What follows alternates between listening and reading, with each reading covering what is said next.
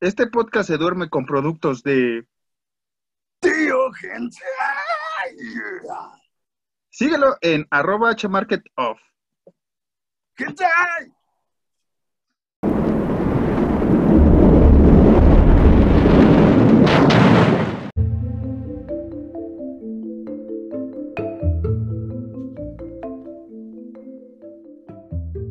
¿Qué tal? Muy buenos días y bienvenidos una vez más a Horror Nights. Yo como siempre soy Alan Cedillo y me encuentro muy feliz de estar con el gran eh, señor maestro de las conexiones que nunca pensamos que íbamos a tener, Marquitas Harris. ¿Qué pasó, mi estimado Alancito, eh, el pupilo de las conexiones? Eh, porque, ah, bárbaro, ah, bárbaro. Saludos a todos los nuevos seguidores. Quiero empezar así hoy, Alan. Hoy, hoy vengo motivado. No sé por qué. Odio estar así. Tú lo sabes más que nadie que odio estar así con mucha actitud para, para este tema, pero creo que aparte de las conexiones que se empiezan a hacer y los momentos, como dice la gente, ¿no? Los tiempos perfectos de, del señor Wes Craven son perfectos. Este, creo que el tema de hoy me apasiona tanto como lo conoces, como me sabes, entonces creo que por eso ando así, Ana. Una disculpa. Hoy es este. Hoy es otro capítulo de esos que a la gente le gusta, que es eh, donde tú das cátedra y yo te, te escucho. Te escucho fervientemente. ¿Me escuchas? Eh, Sí, exactamente. Exactamente, porque Alan aquí este, pues, es un patiño más, pero este, hoy, hoy, por eso te damos las películas y todo, Alan, para poder, eh, para, que, para que puedas hablar hoy. Hoy, hoy. hoy estás también conmigo aquí hablando de una saga enorme que ahorita vamos a ir. Usted ya leyó cuál es el tema eh, de hoy, pero nada, quisiera empezar. eh, ¿Qué pasó, Alan? Es que no recuerdo si en YouTube para móvil está arriba o está abajo, está abajo, ¿no?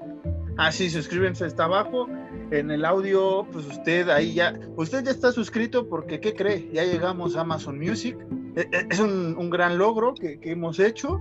Este, todavía no nos pagan tampoco ahí, pero ya llegamos ahí con otros podcasts que, que se empieza a jalar a Amazon Music. Esperemos que si usted tiene esta, esta plataforma de streaming de audio, pues nos siga por ahí. Eh, no importa que no nos escuche. Mire, le doy un tip. eh, si no nos quiere escuchar, pero dice, bueno, le vamos a dar chambita a estos dos vatos, usted póngale play, hasta ahorita donde está, y le baja todo, de, preferencia cuando se va a dormir, le baja todo, deja el celular así prendido que se siga reproduciendo el audio. Creo que por ahí hay un, un tiempo que puedes poner a que acabe el capítulo y ya se para y ya no gastas más pila. Usted haga eso si no nos quiere seguir escuchando. Ahorita me lo estoy dando tiempo en estos primeros tres minutos de, streaming, de audio usted, mire, va bajando el sonido, va bajando el sonido cada vez más, cada vez más, cada vez. Y ya, y ya no nos vemos. Eh, para la gente que nos está viendo, usted haga lo mismo, pónganos en pausa y ponga videos. Alan está tomando eh, en su linda taza de, de Horror Nights que, que patrociné yo. Este, Tiene mi nombre. y, y tiene su nombre ahí puesto. Ay, carnal, casi das aquí. Está, está bonita. Está- yo tengo la mía por allá en mi, en mi estante, pero qué bueno, Alan, que la, que, que la ocupes. Que la ocupes es para eso. La uso para tomar whisky, no café. y, y no refresco, ¿no? O sea, para no vernos. Pero Alan, eh, estoy muy feliz porque llegamos a Amazon Music. eh, es un logro para el podcast, hay que aplaudirnos todos. Este, esperemos que por ahí también llegue a nuevos oídos. Este, no sé si ahí se pueda suscribir, creo que sí. Y nos sigan dando el apoyo, la gente, como Tío Genta y demás eh, conexiones que se empiezan a dar chido con otras eh, personalidades que esperemos en la tercera temporada, como he dicho, de tenerlos aquí de invitados, hablar de un tema, pasarla chévere y pocas bombas y, y- y hablar de terror, que es lo que hacemos en este podcast, y, y hablar con frases ochenterísimas. Exactamente, porque eh, este podcast es este es la neta del planeta, ¿no? E, Ese es más noventero, ¿no? Pero sí, sí, la neta, estamos, estamos en sintonía con la chaviza, que la chaviza de los 30, 39 años, le recomiendo algo, eh, si es de la Ciudad de México, eh, descargue el podcast, ¿no? Nos va oyendo en lo que está en la fila eterna para la vacunación. Entonces, mire, eh, le estamos dando otro tip de cómo perder su tiempo eh, mientras hace fila. Escuche a este par de, de, de- de inadaptados del terror, de estos losers del Que fuimos pioneros, güey. Ol- Olayo Rubio lo- los inició, los podcasts, y nosotros fuimos pioneros de esto. Ya eh, hoy día cualquier personaje de cualquier lugar tiene un podcast, pero nosotros somos pioneros, incluso desde antes de la pandemia, Valedor. Exactamente, eh, qué bonito que lo recuerdas. Van a ser nuestros primeros 10 minutos de terapia, como usted conoce bien. Le adelantamos, ahorita el minuto eh, 13 ya le puede adelantar, o 12, ahí va váyale calando donde acabamos esta terapia. Pero sí, Alan, fuimos los primeros, eh, Olayo Rubio, maestro Olayo Rubio, que es la inspiración básica mía para hacer un podcast, este, y lo sabe bien Alan por mi anécdota que le he contado. Grabamos en la secundaria un, un programa de radio que se nos pidió y que amablemente la maestra de, español, pues, pues, este, dijo, pues reproduzcanlo, tenía que durar, como siempre, no nos pasa eh, eh, hasta ahorita, tenía que durar creo que cinco minutos y la madre se extendió a media hora, eh, lo mismo que pasa en este podcast, queremos hacer de media hora y se alarga 85 minutos, 90 minutos. Y este, ese podcast fue, fue algo chistoso porque cabe recalcar que éramos cuatro personas las que ah, teníamos que el podcast. Y, de ese podcast solo terminé. Y, quiero, quiero eh, recalcar esto porque ese fue el inicio. De esas cuatro personas solo hablamos dos en todo el, en todo el podcast. Y esos dos, bueno, en todo el programa de radio. Y esos dos que hablamos, pues, Marcos y yo. Sí. Y, ya. ¿Qué, otra inspiración, no tanto de podcast, era el programa del Monchis, este programa que salía en Telehit con, con Lalo, con Beto y Lalo, este, cada quien tiene una personalidad. Quisimos hacer una personalidad parecida a ellos, un poco soft para la secundaria, obviamente, muy tetón, pero también fue esa parte, ¿no? Esa dinámica que quisimos hacer y que aún conservamos, considero, en este podcast. Y sí, así empezó, hablamos los dos, esta Paola, que era la, la, compañera que, estaba en el podcast, fungía como supuestamente productora, o sea, nada más le tenía que picar al, al récord del, del, del, ¿cómo se llama? del Sony Ericsson que tenía un rojo, quien fue a esa secundaria sabrá que ese celular fue enigmático gracias al caballero que tengo aquí enfrente que es Ala, ¿no? Y el Gerandi, saludos al Geras, que luego nos escucha, luego no, que culé, pero saludos al Geras, que, que una vez fue a grabar con nosotros, después yo me tuve que ir, se quedaron ustedes a echar coto, y no nos gustó, como siempre Alan y a, mí no gustó, grabamos el jueves Andy no podía, Palabra no podía, no podía y fue como de, güey, vamos a grabar tú y yo, chingue su madre, me acuerdo que fue Lisa, ah, creo que también estaba el y lo grabamos en Deportiva, lo grabamos en Deportiva, gente, este, ese audio me dan ganas de buscarlo a ver si lo encuentro por ahí en una memoria perdida. Incluso, me acuerdo el nombre del, del programa de radio, güey. Sí, yo también. No lo vamos a decir. No lo vamos a decir. Pero el nombre. E-, era muy... y, los temas, los temas no los recuerdo bien. Tengo un vago recuerdo, pero no, no, no, no, no, no sé, iban algo así como deportes, ¿no? Como sección de deportes, sección de políticos, así, ¿no? como ahorita, pero menos. No, no sabíamos, ya odiábamos al sistema, pero no, no, no. No, no estábamos conscientes, ¿no? Ah, o sea, lo odiábamos, hasta la fecha lo seguimos odiando, pero no estábamos tan conscientes de cómo se manejaba. Y ahorita, pues ya. Ya sabemos de qué lado más Bueno, Entonces se grabó este podcast, lo presentamos y la carrilla del público. ¿Se acuerdan de estas bocinas conectadas a Sony Ericsson? Que yo tenía una por ahí. Lo empezamos a reproducir y fue como de ya chicos, ya lo tienen que parar y la gente lo pidió. Supongo que porque nadie lo había hecho o porque la neta era entretenido, jamás supimos, yo, yo digo, yo tengo mi teoría que era mitad y mitad, sí les estaba gustando el tema, eh, las locuras que decía Alan como siempre, eh, mis intervenciones ñoñas y que quería perder el tiempo en esa materia, entonces gracias gente, han creado un monstruo gigante. Que mira, sinceramente hay que decirlo, las cosas como son, hablábamos puras sandeces, la verdad, eh, eran sandeces.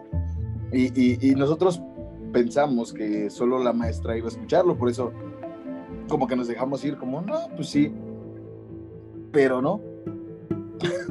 Después, salió, todo, salió la maestra y fue como de, bueno, ya lo vamos a quitar. Y no, déjalo. Ah, bueno.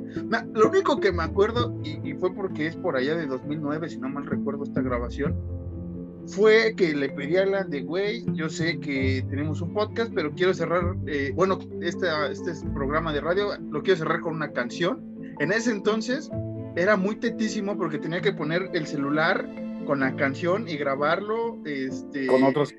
con otro celular y puse, me acuerdo que The Number of the Beast de Iron Maiden fue la canción con la que cerramos y creo que ya valió pizza el, el programa, pero ya, ya había acabado la, eh, la presentación.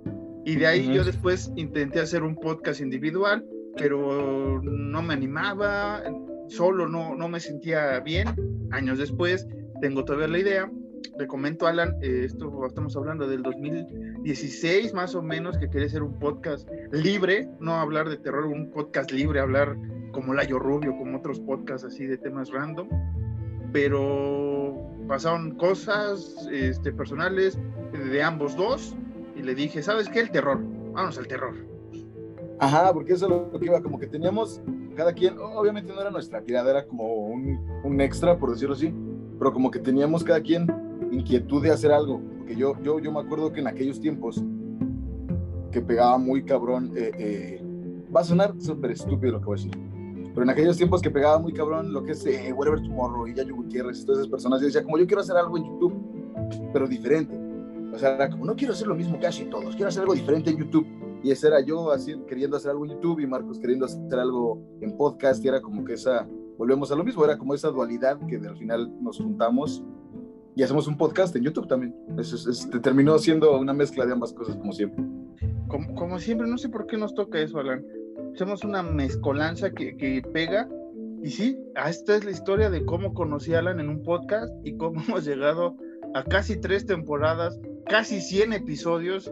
Y seguimos ahí, hay gente que nos escucha, hay gente que se suscribe, se desuscribe y saben que no hay problema, lo vamos a seguir haciendo. ¿Qué pasó, Alan? Tres temporadas, casi 100 episodios y un poquito más de 2.000 personas que nos han escuchado. Aquí, Sí. aquí. Muchísimas gracias. Sí, ¿qué, es, lo que nos importa? Podrán decir, no, es que eh, el podcast de La Cotorriza, el podcast de Fran Evia y el, ¿cómo es? Eh, un show genial, como no, bueno, se me fue el nombre, de más, La Hora Feliz del No Cojo acuerdo. Feliz. Todos estos podcasts de comediantes, todos estos El podcasts. de Richo Farrell, El de Richo Farrell. De, de- que, que de- aquí personalmente amamos, bueno, yo personalmente amo a Richo Farrell con todo mi ser. este, el del Capi que tenía, todas estas personas eh, famosas o, o de la farándula que tienen un podcast o que se aventaron a hacer un podcast durante la pandemia, nosotros empezamos un poquito antes, este, pues vienen esas gentes porque son conocidos, nosotros somos dos inadaptados que nos gusta el terror, ni siquiera nos han de conocer en, la- en las cúpulas de macabro, cosas así, y, y no nos importa porque porque son dos fans, así empiezan las cosas chidas del terror, así empezó Fangoria, así empezó varios proyectos chidos de terror y esperemos en un futuro tener más calidad para usted que nos ve y nos escucha. Que mira, bueno, más bien mire, mire audiencia. Marquitos y yo desde hace mucho tiempo teníamos pensado, como lo hemos ido repitiendo muchas veces, hacer un libro. Y si no era un libro, era una revista o un pasquín dedicado a el terror y otros temas. Entonces, posiblemente en algún momento, así como nos animamos a hacer el podcast, nos podemos animar a algo más factible que un libro, es un pasquín. Entonces, miren, posiblemente en, no sé, un año, dos, tres o incluso en meses, no, no, no estamos poniendo una fecha exacta, sino nada más un lustro de tiempo, puedan tener un pasquín de Horror Nights. O una década como nos tardamos con el podcast, no hay bronca, o sea, hay, hay que buscar cosa de calidad. Este, Que nos hablamos más, que nos tardamos más, sí. porque el podcast fue en primero de secundaria, ¿no? Sí, sí, sí, estamos hablando, no, en tercero, en segundo, fue en segundo. En segundo, teníamos, ¿qué te gusta? 14 años. Ujú. Fue hace 13 años. Sí, sí, sí, Nos nos tardamos tardamos. más de una década. No, sí, como una década. Si este ya va a cumplir tres años. Ah, bueno, sí, es cierto, cierto, cierto. como una década no- nos, echamos. Pero bueno, Alan, después de este momento reflexivo, regresemos al terror y hablemos de las noticias de una manera rápida en tres minutos. Noticias nuevas, eh, bueno, ya saben que se va a estrenar El Faro en Japón, van a sacar esta obra de Junji Ito, lo va a hacer eh, en manga, ya otra vez ya tenemos nuevas imágenes, ahí las compartimos en nuestro... eh, nuestra cuenta de Twitter, arroba Horror Nights-MX, ahí nos puede seguir, Twitter e Instagram, ya lo sabe usted. Y eh, sacaron nuevas imágenes de esta trilogía que se estrena precisamente en julio, empezando, eh, el 2 de julio empezó, de R.L. Stein, este, este escritor de, de escalofríos, o Goosebumps, como le llame usted. Eh, escribió First Street Part 1, que es 1994, la segunda creo que es en el 86, el otro es en el 1800, creo. Es una trilogía de, de terror, una trilogía bastante interesante. Le daremos un checado y veremos si es digna hablar de ella la próxima temporada cuando no tengamos temas. O sea, usted no se preocupe, algún día vamos a hablar de esta, de esta trilogía. Lo bueno es que eres sincero. Y o sea, hay que ser sincero con el público, o sea, les decimos las cosas como son. Noticia eh, alarmante, preocupante o de felicidad, no lo sé cómo lo vaya a tomar Alan y toda la bella audiencia. Jason Bloom, este famoso productor de la Bloom House, creador de varias sagas interesantes como La Purga, ahorita con Halloween y varias películas que ha sacado este estudio, ha anunciado que la misma House va a producir una nueva película del exorcista. Como usted lo oyó, van a hacer una nueva película del exorcista que al parecer, confirmando y no, sería una secuela original de, de, de, la del 76, 70 y... ¿Qué año fue, güey? 70... ¿No fue el 74? 73, 73 tienes eh, un poquito, un año antes.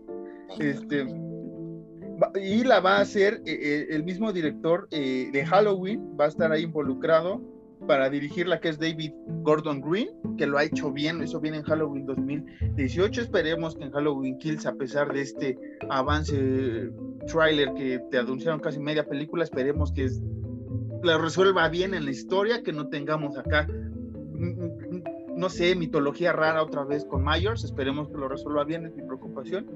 Y al parecer eh, va a ser esta nueva película del exorcista, borrando todo lo del exorcista, todo lo del medio, literal, borrando la 2, que es el hereje, la 3, que está medio chida, y toda la parte del inicio, las precuelas que sacaron después. Entonces, hay que ver cómo, cómo van a resolver esto.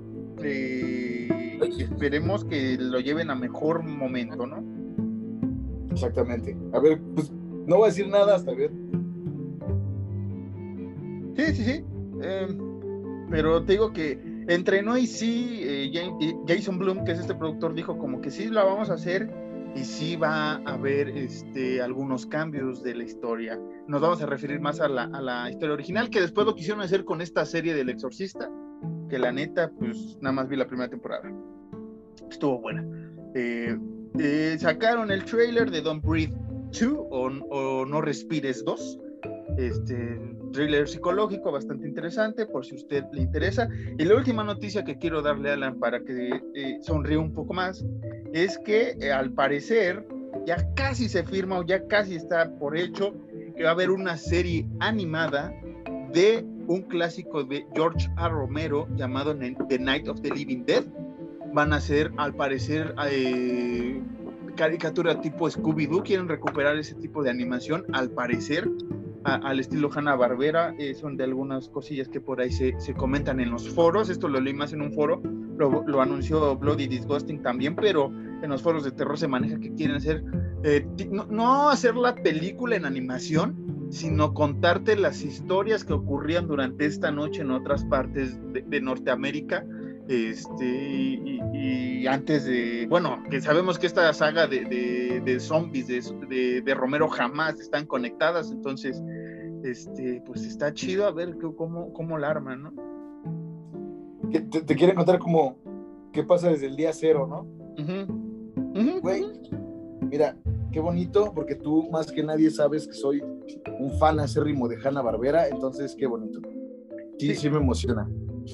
Y otra, otro rumor que sigue creciendo, este ya es la última, ahora sí se los prometo, es eh, un remake de eh, 13 Ghost. al parecer quieren sacar de nuevo eh, esta película que hablamos en esta temporada. Me gustaba más la idea de la serie que estábamos comentando, tres episodios, la historia de cada fantasma, y así que después haces una segunda temporada, ahora sí englobando toda la casa y todo este desmadre que se armó pero ah, me, da, me da cosa. Eh, todo es así como un rumor, pero ya empieza a sonar un poco más fuerte que la serie ahorita. Entonces, aguas, aguados. Fue como. Es que los rumores al final del día suenan. Los rumores que suenan fuerte terminan siendo realidad. ¿Qué, qué pasó con, Halloween No se me viene nada a la cabeza, así que una vez más lo voy a, lo voy a eh, eh, juntar con el fútbol. ¿Qué pasó con Sergio Ramos? ¿Qué pasó con Messi que no iba a renovar? Y míralo. Entonces los rumores que suenan fuerte al final terminan siendo verdad. Entonces esperemos en este, en este caso que no sea verdad, porque sabemos que 13 Ghosts es una película muy buena. Sí, que, que, que no, no quisimos hacerlo, hablamos en ese capítulo, vaya usted a escucharlo. No quisimos atrevernos a hacer un versus con la versión eh, de los 40, si no mal recuerdo, 50, porque es su historia totalmente diferente, no tiene nada que ver. Entonces, y si ponemos a competir, obviamente, la versión remake iba a ser la primera que iba a ganar y este y es totalmente diferente la historia, o sea, no tiene nada que ver. Hay un pinche un fantasma que un león es un fantasma en la, de los, la viejita, entonces. No. Pero bueno, Alan, ahora sí cierro mi hocico para que hagas la presentación de este capítulo. Ah, ok, vuelvo a hablar, como no. Bueno, la presento y, hablas tú, porque te mama esto.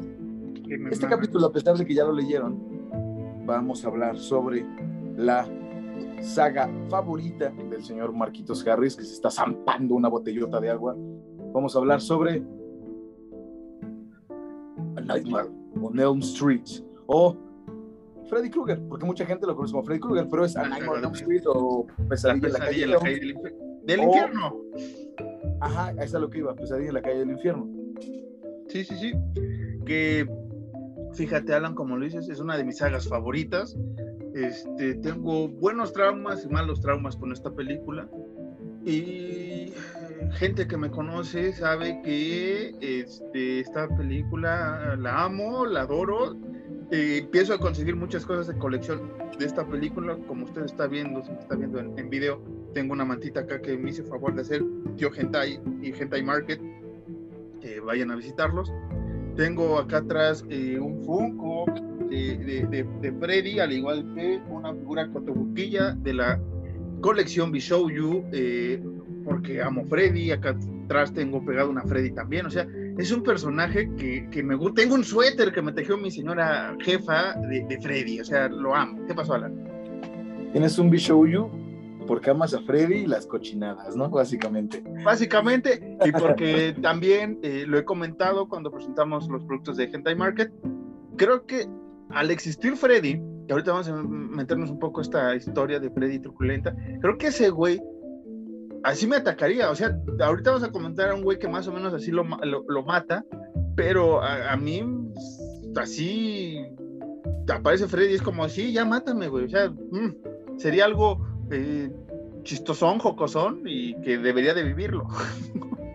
Personalmente sí, siento que Freddy te atacaría con algo, con algo calenturiento y a mí me mataría como pasa en una de las películas, eh, como al morro que dibuja. Ah, ya, ya, ya, ya. Claro, claro, claro. Pero bueno, esta saga de Freddy, eh, de Freddy Krueger, de The Nightmare of the on Elm Street, fue estrenada en 1984. Ya teníamos eh, Halloween, ya teníamos Texas, ya teníamos este eh, Friday. Ya teníamos estos tres que principales personajes que viendo el documental sobre esta película, no había personaje con carisma en el slasher, eh, sobre todo.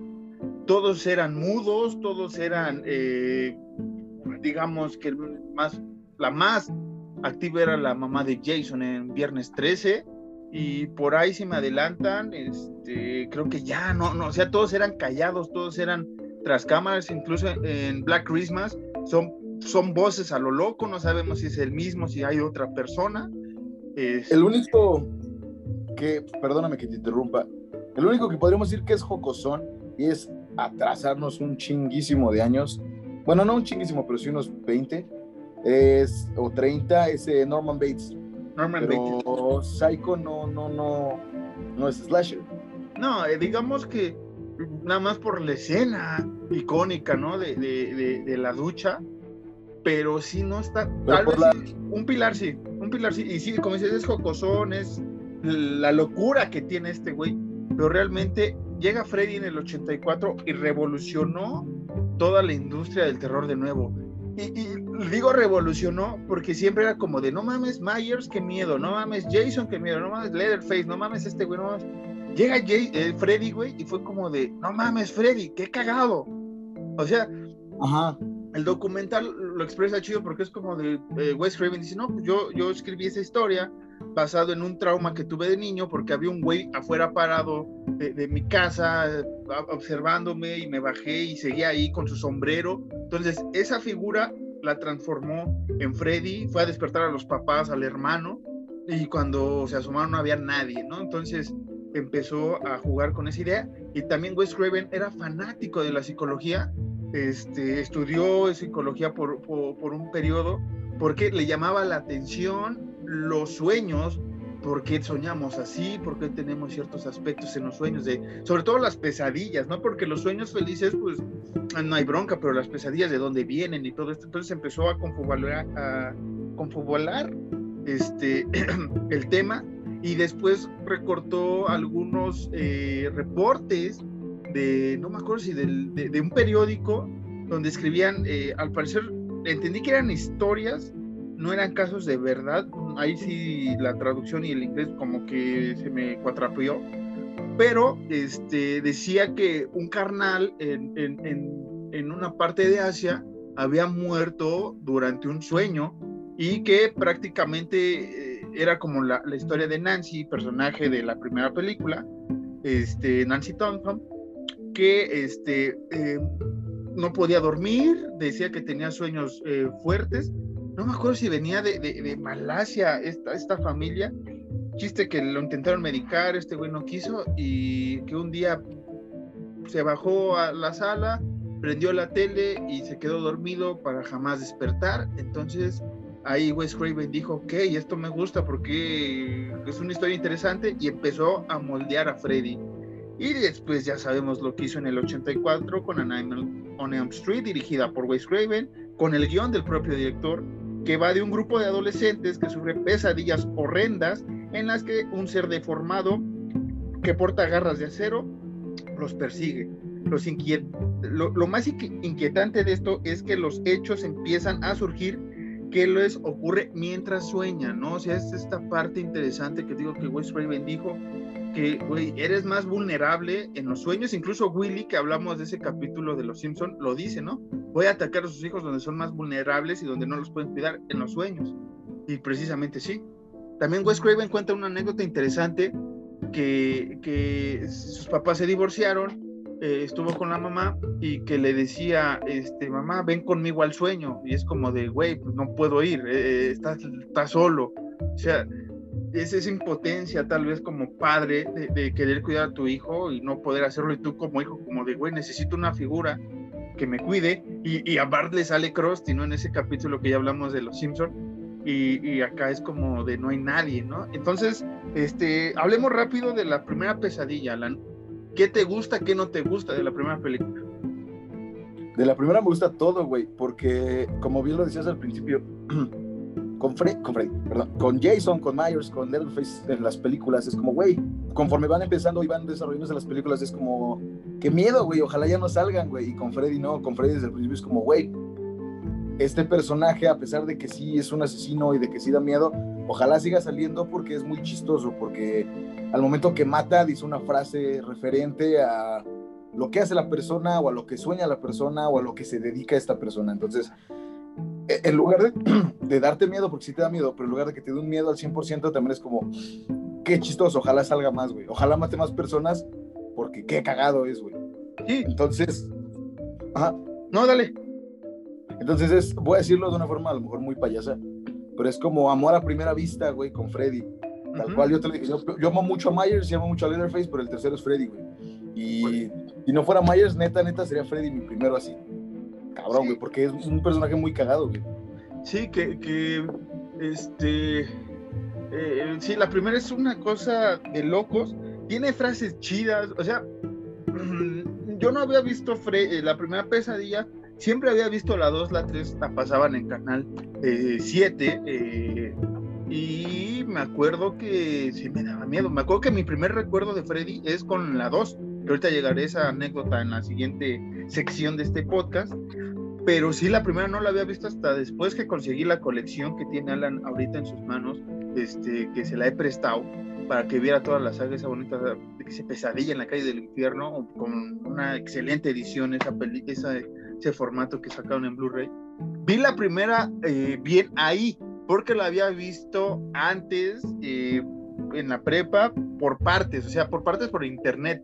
Y ya ves que luego Cuevan, todas estas páginas se, se, caen, se tumban, luego te sale en medio así el subtitulaje de, de, de otra región del país, del país del mundo, este, luego mal doblado, luego cosas rarísimas.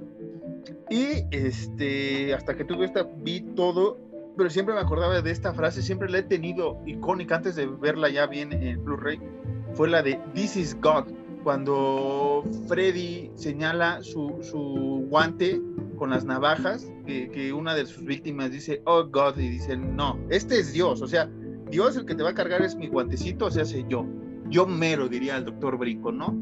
Este, y ahí tiene escenas muy chidas, ¿no? Cuando se le alargan los brazos, que si la ve usted ahorita es como, ah, no, mami, pero es güey, se ve chido, se ve esa figura, porque durante mucho tiempo en la primera parte nunca le ves el rostro a Freddy tal cual, o sea, siempre es, sabes que está quemado, sabes que está eh, deformado, pero esa figura así de la oscuridad, entre quemado, entre qué pedo con este señor, da miedo, güey, y, realmente Wes Craven lo hizo bien y vendió bien la idea y New Line Cinema, que fue los que se de, de, dedicaron a producir las siguientes historias, eh, sacaron buen provecho porque la historia ya estaba hecha. O sea, Wes Craven dijo en los sueños y ahí empezó a hacer una barbaridad para las secuelas, ¿no? O sea, meter otros tipos de personajes, meter otros tipos de miedo y que los adolescentes por cada época se identificaran, ¿no? Aquí vemos a, a, a un, este, un joven eh, Johnny eh, ¿cómo se llama este güey? Eh, Johnny Profundito.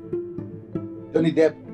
Johnny, Johnny Profundito. Yo le voy a decir Johnny Profundito porque eh, pues es mi cuate, ya hablamos, nos echamos unos tequilas.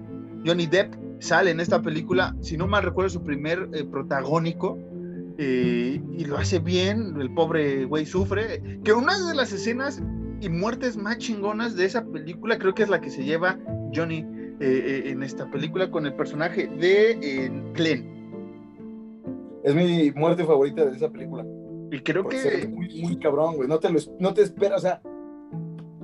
Eh, digo, vamos a hablar de la serie, vamos a hablar bien, ¿no? Vamos, ¿Podemos hablar de escenas? Sí, sí, sí, sí, sí, sí. Si usted no vio la saga, póngale pausa, vaya a ver la saga y regresa, ¿no? Ya. entonces, tú, pues, a, a, Glenn lo, lo, jala Freddy en su cama. Hago esto porque aquí está mi cama, ¿no? Perdón, usted no la puede ver. Lo jala a la cama y tú piensas que como va a salir algo así o Freddy lo va a seguir matando, pero no. Sale el madrazo enorme de sangre, así como... Sí, sí, sí, es de las muertes más chidas. La otra muerte de la amiga de Nancy, pues es este, mientras duerme y se empieza a mover toda la... Bueno, más bien ella se empieza a mover durante toda la habitación y la ah, y creen que novio la mató. Es la primera muerte. Después mata al novio. Eh, de, a Rob. A, Rob, no, Rob que, que, lo hace ahorcándolo, ¿no? O sea, no se ve que sueña, pero se ve que la sabanita co cobra vida y lo ahorca, ¿no? Después es con Glenn. Y, y, que digamos que realmente las únicas, o los únicos, tú como espectador ves el encuentro con Freddy, es al inicio y es al final, ¿no? O sea, con la amiga de, de, de, de Nancy y con la propia Nancy, nada más ves ahí a Freddy porque en otras partes cuando a Nancy se le está haciendo un estudio de, de, de sueño, que jala el, el, el, el sombrero, eh, no, que se le vuelve el mechón blanco, no ves que soñó, nada más sabes que, que volvió con el mechón blanco y creo que sí regresa el, sombrero, sí, sí regresa con el sombrero, o no sabes qué soñó, no ves a Freddy. Entonces ese, ese misterio lo llevó bien Wes Craven. Pero lo ves antes. Sí, por eso al inicio, o sea. No, pero cuando está en la escuela, cuando Nancy está en la escuela, Ah, sí. Que van jalando el cuerpo de su valedora, sí se ve Freddy. Sí, sí, sí, sí. Sí, por eso te digo, o sea, no es constante. O sea, en las muertes, en esta primera película tal vez es decepcionante para la audiencia, digamos, porque no ves cómo Freddy los asesina. Y ya después fue como de, güey, vamos a transformar todo. Wes Craven nos dejó todo puesto. Ya no vamos a poner que se murió así, sino va a ser como de, güey, se murió por el sueño que tuvo. Este fue su sueño, ¿no? Y aquí es en estos dos personajes de Glenn y del novio, que se me olvidó el nombre, este, es como, güey, los mató Freddy. y, y, que es una parte del documental que dice como de esa eh, sensualidad, ese erotismo que tiene Freddy, esa perversión, porque ese güey estaba pervertido tal cual, no, no, no apoyamos esa, esa pedofilia que tenía Freddy, porque realmente hay que decirlo, él tenía una pedofilia que después vas descubriendo durante la saga, este, pero esa parte que no sabíamos en la primera, ¿no? Que, que, era pedófilo, que después se fue este, abonando, nada más sabías que pues ahí había asesinado niños, ya después en unas películas más adelante te cuentan toda la trastornada mente de este güey, y este, eh, empiezan a, a, jugar después con estas muertes, Alan, ¿no? Sí, eh, ¿Quieres que terminemos la primera de una vez? ¿Ya para pasar a la segunda? Sí, terminamos. Ah, este, ah, sí, esta parte del erotismo que nada más se encuentran las mujeres, era lo que quiere decir. O sea, nada más las mujeres es cuando ves a Freddy atacando otra vez, regresando a la damisela en peligro, pero que aquí Nancy va a ser la rompeculos, la heroína, la badass, llámale como usted quiera, y creo que junto con Laurie Strode, para mí en primer lugar Laurie Strode, interpretada por Jamie Lee Curtis, Nancy Thompson, interpretada por Heather Langerkamp, es de las segundas personajes que deben de ser femeninos en el cine de terror como referencia de la chica final. Sí, porque muy a, lo, a lo Home Alone, a lo mi pobre angelito Nancy, prepara trampas y desmadres para atrapar a Freddy porque se compele, como de, este valedor mató a mi novio y mató a mis vales, pues, tengo que atraparlo, traerlo al sueño y que mi papá lo arreste porque recordemos que el papá de Nancy es eh, policía en la primera película. Sí, entonces... Que ya, me, acordé de algo. Cuando va a la clínica, nada más se le vuelve el mechón blanco. Cuando está soñando con Glenn, que le dice, cuídame, es cuando ya jala el, el, el sombrero en un, en un tercer sueño. Yo me acuerdo. Ah, no, sí, la crítica. Sí, sí, sí, sí, ya. Que, se le hace el mechón es cuando jala el sombrero, porque incluso dice, como me traje algo de mi sueño. Y hasta el doctor dice como, eh, ¿qué pedo? ¿Cómo lo, cómo, cómo, qué pedo? no, no tal cual así, pero es como, ay, ¿por qué? ¿Cómo, ¿Cómo, tienes un sombrero aquí si entraste sin un sombrero? Sí, la confundí con la 3. no, no, no. sí, la confundí con la 3 con, o la 4. Hay una escena que se jala, no es la, la 4, es la 4, sí, la confundí con la 4. Ahorita vamos a ese punto. Este, pero sí, acaba como Nancy siendo mi pobre angelito, como dice Alan, y porque ya sabe que puede regresar a Freddy al, mundo original. Supuestamente, eh, Freddy mata a la mamá porque ya la mamá le cuenta a Nancy que los papás mataron a este güey porque la justicia no fue buena, eh, no, no se portó bien la justicia contra este güey y pues los papás ahora sí que tomaron la justicia por propias manos y mataron a este güey, lo queman. Nancy sobrevive, supuestamente, hasta donde sabemos, en esta primera película, y acaba con un final rarísimo que tuvo tres finales. Porque para esto, Glenn, en el transcurso de la película, antes de que lo maten, el güey le dice a Nancy como de una pesadilla tú te deshaces eh, quitándole la importancia que tiene tu sueño. Si tú en tu sueño ignoras a la pesadilla que tienes, esta va a desaparecer porque no está teniendo el poder que tú le estás dando al, al, tenerle miedo y al verla. Entonces Nancy a Freddy le dice eso como... No existe. ¿Sabes, güey? ¿Sabes? Es un sueño, güey. Y yo no creo en ti y pues la neta, huevos. y se va. Entonces, todo pasa normal, todo transcurre normal Nancy sale de su casa muy feliz, muy bonito el día, día estadounidense, con su mamá, que su mamá es alcohólica y su mamá en esa escena y al final dice como, hey, perdón, como que ya no quiero volver a tomar. A la madre estarle jurando a la Virgen de Guadalupe y mamadas. Yo, yo, yo por mi propia cuenta ya no quiero tomar. Porque así debería de ser. Realmente así debería de ser.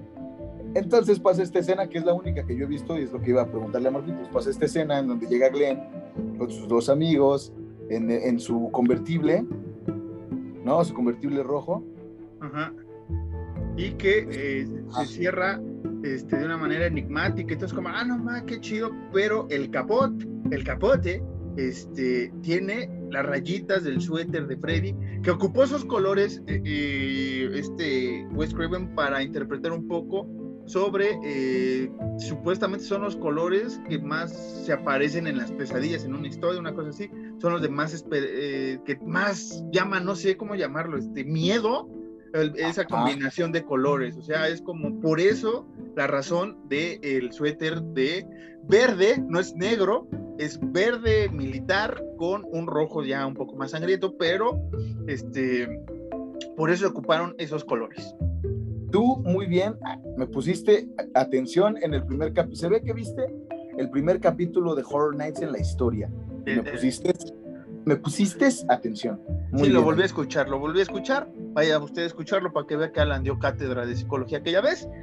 Pero este acaba así, se van todos gritando porque es como de, güey, yo no estoy arrancando el carro, se va y empiezan a gritar y eh, digamos que esa parte del final cuando Freddy jala a la jefa, sí se ve bastante gacha la, marioneta, pero dices, ok, era la época 84, se entiende, y, sí tuvo que dar miedo. El otro final alternativo es parecido, llega Glenn, se van en el carro, pero esta vez no se cierra eh, el, carro, se van así nada más por la calle.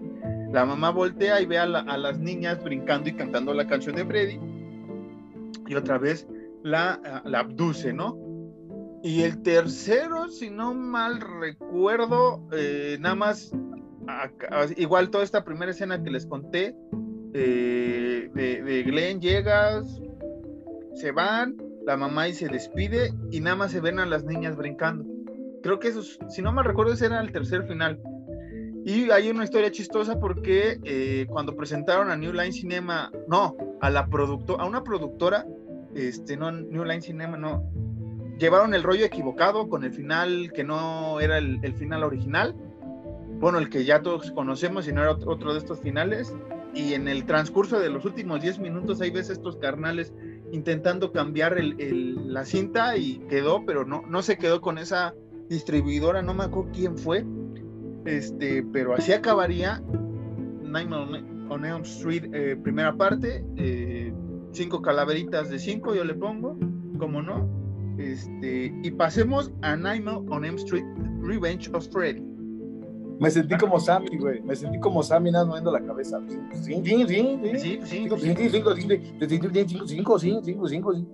Freddy's Revenge, más bien. Freddy's Revenge, eh, así se llamó la película. Ajá. Quiero aquí eh, aclarar y ganarte el dato, el dato curioso, que Jesse, que es el personaje principal de esta película, es el primer Scream King de la historia del slasher.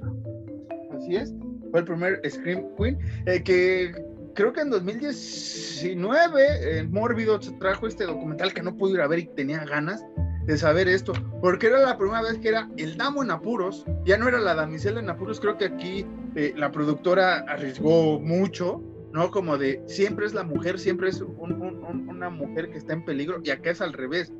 Y aquí es lo que estamos hablando otra vez con Freddy, digo, con Candyman. Eh, eh, Nightmare llega este carnal que es Jesse, de, otro estado, no sabe la historia de, de, Freddy. Es más, en. Chinga, se me olvidó el nombre del, del, lugar, güey. Este, Pingwood. ¿Sí es Pingwood? Sí, sí es Pingwood. Eh, Pinewood. Este, el, pueble, el pueblecillo. Springwood. Springwood, vale, verga. Este Springwood es, este pueblecillo y ya en esta época se olvidó de, la relevancia de Freddy. Esta película salió un año después nada más y en, el colectivo ya nadie tomaba en serio a Freddy porque Nancy había, parece que terminado al parecer con, la, con las pesadillas porque ya nadie creía en él. Este, ella ya como que lo había desmentido y no sé qué. Entonces, este Jesse llega a esta habitación donde vivía Nancy y encuentra el diario, que nunca vimos en otra película que existió un diario, pero Nancy escribió un, diario y al parecer quedó loca después de eso y la llevaron a un psiquiátrico y no sé qué, una historia bastante rara de Nancy, nada más para mencionarla. Y sale Jesse, que digamos, si Alan, es el primer Scream que drag queen, o no sé cómo llamarlo, porque realmente... King. El King, bueno, es que no, no, no, no sé, suena muy rarísimo. Pero sí, es el primer Scream Queen. King, digo, Queen, ¿eh? Scream King. King. King. este, del cine de terror. Es el primer güey que vemos en apuros. Y digamos que es bastante rara esta película, Alan, porque hay mucha cosa homoerótica, no vamos a decir homosexual, muchos puntos homoeróticos bien llevados, bien hechos, no estamos diciendo, no estamos criticando por eso, sino es raro porque en la pasada vimos a un Freddy un poco más persiguiendo a las mujeres y no habíamos visto cómo perseguía a los hombres, no en los sueños, no sabíamos qué les hacía soñar. Aquí vemos que, a Jesse, entre que es sueño y no lo que vive él, no, porque realmente es como un trance, una cosa rarísima, porque las garras de Freddy son diferentes. Ahora le salen de las uñas, tal cual como tipo Wolverine, de, las uñas. Pero sí, Alan, es una cosa rarísima. ¿Algo que quieres comentar de esta película? que lo mencionas bien, retomando rápidamente la primera película, cuando la amiga de Nancy, antes de morir, se habla con su novio, con Rob, es Rob, creo que es Rob, el bad boy de la película, eh, ella le dice como, hey, tú estás, tuve pesadillas, tal y tal y tal, y ese güey le dice como, sí, yo también, si durmiendo juntos, no tal cual, no textual, pero le dice algo así como, sí, ahorita durmiendo contigo, igual se me van a olvidar a mí mis pesadillas, ¿no? Y la morra le dice como de, ¿cómo, güey? Y ese güey le dice, como sabes, los hombres también tenemos pesadillas, pero es lo único que le dice. Como, uh como bien lo retomas tú, no, no, nunca explica qué le pasa, nunca explica qué sueña, solo queda implícito que sueña también con Freddy. Sí, sí, que, Ahora, en la pesadilla, perdón, eh, con, con, Jesse, sí se ven las pesadillas de Jesse, pero Freddy no quiere matar a Jesse, quiere usar a Jesse para matar, como veníamos diciendo en el capítulo anterior, para tomar posesión de Jesse y, y, y, matar a la chaviza, ¿no? A la chaviza de Springwood. Sí, que, que ahí tiene escenas muy, muy, muy, este, muy divertidas, la verdad. Pero la que me traumó a mí, que lo que estaba diciendo hace unos minutos, es que tengo muy buen recuerdo, estaba en la casa de, mis abuelitos eh, del lado de mi papá, estaba esta película en la tele, no recuerdo bien qué estaba haciendo, pero este, recuerdo que pasé y vi esta escena cuando, cuando Freddy va saliendo del cuerpo de, de, Jesse y mata al amigo de Jesse, ¿no?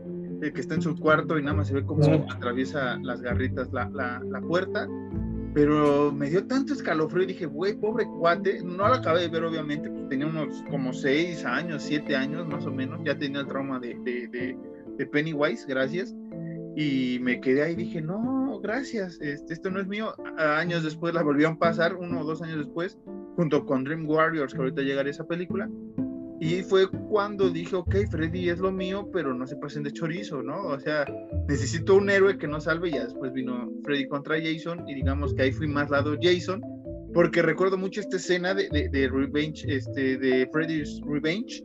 Me recuerdo eh, mucho y es como de, güey, no mames, qué culero, güey, ese Freddy.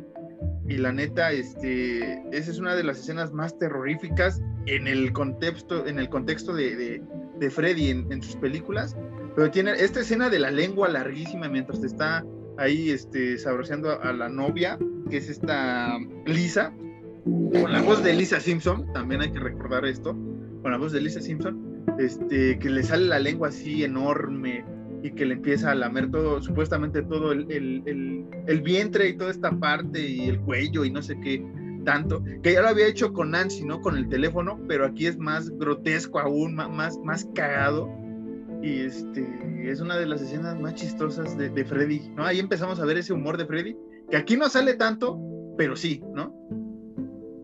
Sí, desde la primera sale mucho el humor de Freddy, pero en esta segunda es un poquito más, más reservado. Por lo mismo, porque se le da más protagonismo a Jesse, como este güey está sufriendo todo el desmadre por Freddy, y como Freddy no existe como tal, entonces, este, Freddy literalmente existe solo en la vida real porque ahí no es como que te maten tus sueños. No. Freddy existe en la vida real, pues se le da más protagonismo a Jessica al mismo Freddy. Sí. Incluso yo creo que Robert, incluso yo creo que Robert Englund estaba así como estaba esperando a salir en tres escenas en toda la película, ¿no? Y que se llevaba seis horas de maquillaje, entonces imagínate, era como de, güey, este, vámonos a echar este capítulo. Hay una foto muy chida de, la primera película que está en un carro convertible con, la pandilla, ¿no? Con Nancy, con este Glenn y los otros dos vatos y este güey con sus audífonos así sonriendo, güey, es como una foto icónica. Y acá sí, como dices, en la 2 es como de, güey, aquí salgo. Bueno, sí salgo, ¿no? Pero también te digo que esta parte homoerótica porque Jesse va al bar gay donde iba su entrenador, que es un, un este, dolor de huevos ese güey, o sea, es un culero, y lo encuentra en un bar gay porque este Jesse sueña despierto, quién sabe qué chingado, sueña, bueno, es sonámbulo, una cosa rarísima, llega al bar gay lo ve este, es como de, ah, sí, vas a delatarme, güey, adelante, vas a la regadera, bueno, vas a hacer ejercicio estas horas. No, es que, o sea, bueno, pero para esto el chiste es, eh, Glenn se pelea con su valedor, el que decía Marcos, que se llama Grady, que es ah, el, el, el, eh, typical American teenager, güey, que es, bueno en deportes, guapo y, y atlético, ¿no? Entonces, como que sale a la conversación el, maestro y, Grady le dice a Jesse como, ah, sí, ese güey siempre está en bares gay, nada más que dice que no es cierto. Entonces, por eso este chiste que va Jesse a un bar gay y el güey pide una chela. El güey se acerca y pide una chela y cuando le va a dar un trago, sale su maestro. Sí, pero, pero ese güey no sabía por qué anda, porque estaba lloviendo bien culero, estaba lloviendo culero y llega al bar, o sea, está como que en un trance ese güey, o sea, realmente no estaba consciente que iba al bar gay, lo encuentra como dices, y ahí lo, lo, lo asesina entre batazos, entre pelotas de, de, ping pong, después que lo amarra en la regadera, le quita la... Eh, porque el, el, el maestro lleva el típico pantalón y, ropa de cuero de motociclista gay, llamémoslo así, o sea, ese estereotipo que se tenía. Y, con todo respeto. Con todo respeto. Y, le, y se le baja, le quita el pantalón y se le ve el trasero, güey, de una manera muy cagada porque hasta se le mueven los cachetes. es una escena muy cómica, güey. Y lo mata entre también, este, ¿cómo se llama?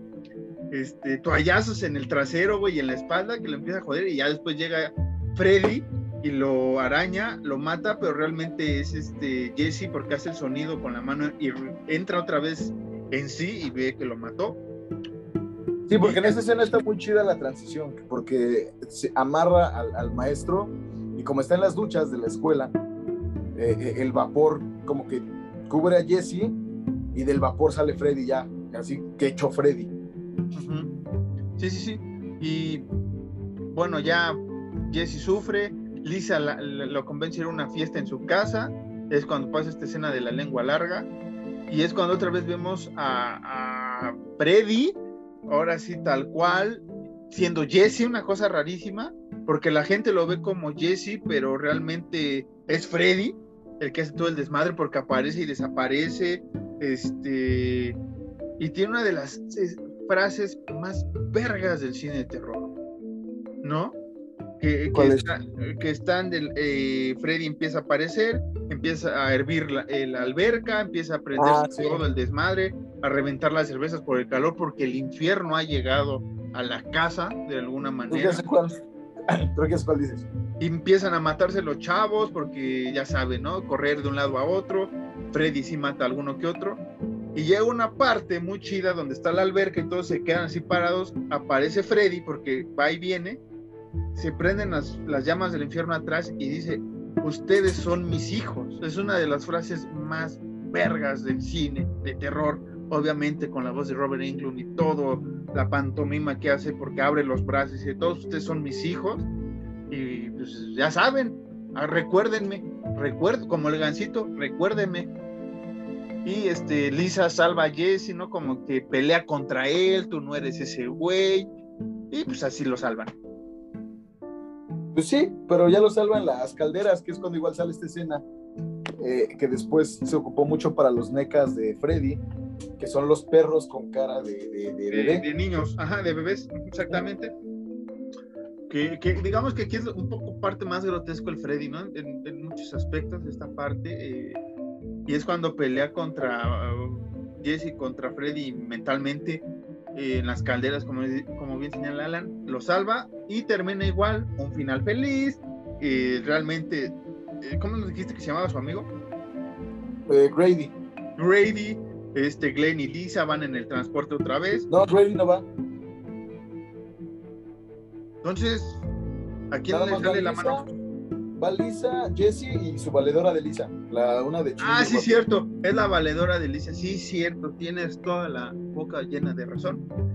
Eh, al inicio. Jesse se pone loco al final y dice, como, eh, este pinche camión va muy rápido. Entonces, como, no, tranquilo, si no pasa nada, ¿no? Y ya es como que se para, sube un chaval y, ya se adelantan y es cuando la valedora de Lisa le dice a Jesse como que esa escena a mí se me clava mucho por lo mismo porque la pasaban mucho en el 7 y es de las escenas que más me gusta de un final de película de, terror en general que la valedora le dice como ya Jesse relax no pasa nada y sale la mano de Freddy y el camión se aleja en el atardecer y se escucha la risa de Freddy y así termina.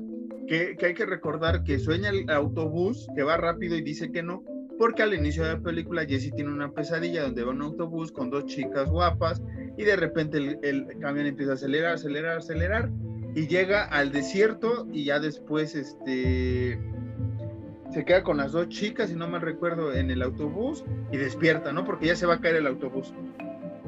Y así acabaría, bueno, como con el final anterior, acabaría La Pesadilla 2 y llegaríamos a Dream Warriors, una de mis películas favoritas de la saga, eh, la anterior tiene cuatro, cuatro calaveritas de cinco, yo le pongo cuatro calaveritas de cinco, bastante interesante esta temática. Dream Warriors, que usted sabe, le he hablado siempre y le hemos comentado mucho, esta será la más rápida porque le hemos hablado muchos capítulos.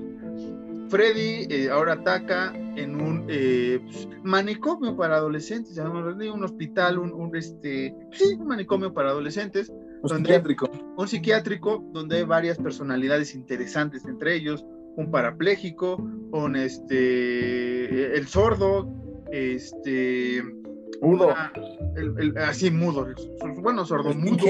no, ¿cómo se llama? No, Kincaid es el, el, afrodescendiente. El afrodescendiente, este, que no sabemos cuál bien cuál sea su trastorno. Tenemos esta del trastorno, la güera que tiene un trastorno acá como de sueño y de diva, que también es una de las muertes más chulas. De esta película tiene las muertes más chidas de la historia.